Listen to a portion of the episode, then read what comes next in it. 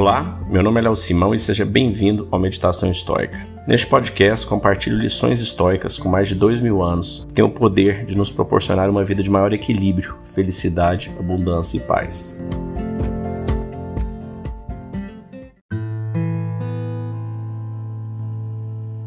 Olá, hoje nós vamos ler a parte 3 do livro 9 de Meditações de Marcos Aurélio, do seu diário pessoal que o imperador escreveu para si próprio.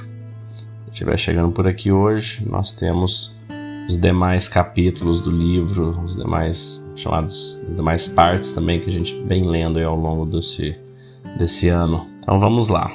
Se a sua opinião presente for verdadeira, se a sua ação presente for útil à sociedade, se a sua disposição presente for de acolher de bom grado tudo que se origina numa causa exterior, então você não necessitará de nada mais para viver segundo a natureza. Evite o comportamento falso. Contenha seus impulsos. Apague os desejos demasiadamente ardentes. Faça que sua alma seja de fato a senhora de si. Entre os animais irracionais foi distribuída uma alma única. Aos racionais foi partilhada uma alma inteligente única. Como única é a terra de todos os seres terrenos. Da mesma forma, é por uma luz única que enxergamos, e é a um ar único que todos nós respiramos. Todas as coisas que compartilham algo em comum se inclinam para suas semelhantes. Assim, o que é da terra se inclina para a terra, o que é úmido para a água e o que é aéreo para o ar. Já o fogo tende a subir graças ao fogo elementar, que tão inclinado está a se unir com o fogo daqui que todo material seco é inflamável devido ao menor grau de combinação com aquilo que impede a combustão. Da mesma forma, tudo que participa da natureza inteligente comum anseia com um vigor ainda maior por seus semelhantes. Quanto mais é aperfeiçoado, tanto mais prontamente se mistura e confunde com seu semelhante. Mesmo entre os animais irracionais, podemos perceber enxames, manadas, ninhadas e, por que não, amores é que também neles já existem almas, e quanto mais se elevam, mais suas almas manifestam a busca da razão e o instinto gregário, o que não se vê nos vegetais, nem nas pedras ou na madeira.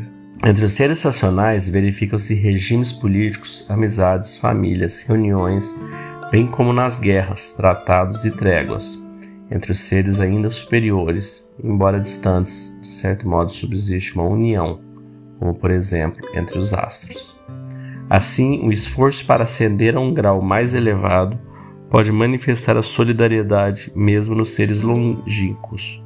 Assim, observo que se sucede. Apenas os seres inteligentes andam agora esquecidos da atração mútua e da tendência à união, e somente neles não se vê a confluência. Contudo, por mais que fujam, são detidos de todos os lados, pois a natureza é mais poderosa. Você verá que eu lhe digo, se prestar a devida atenção. É mais fácil encontrar um punhado de terra isolado da terra do que um homem inteiramente desconectado da humanidade. Olha que interessante, ele inicia nessa né, parte dizendo: se a sua opinião presente for verdadeira, ou seja, se estiver falando a verdade, se a sua ação presente for útil à sociedade, que aí a gente pega o conceito de simpatia, né, de conexão entre todas as coisas. Aí ele avança: se a sua disposição presente for a de acolher de bom grado tudo que se origina numa causa exterior, então você não necessitará de mais nada para viver de acordo com a natureza. Então você vê que é um imperador, com todo o poder que ele tinha, diariamente se cobrando de buscar o bem, buscar ajudar as pessoas, colaborar, entregar coisas para a sociedade. Quem dera, né, tivéssemos hoje políticos com essa visão, com esse pensamento sobre entregar o melhor e não é, pegar do governo, pegar da sociedade o melhor para si.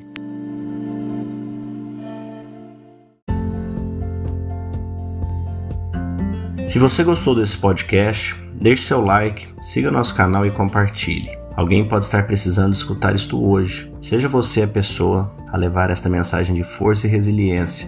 Pode mudar o dia e o destino de alguém. Estoicismo é uma fórmula que nos ajuda a superar os desafios e dificuldades da vida.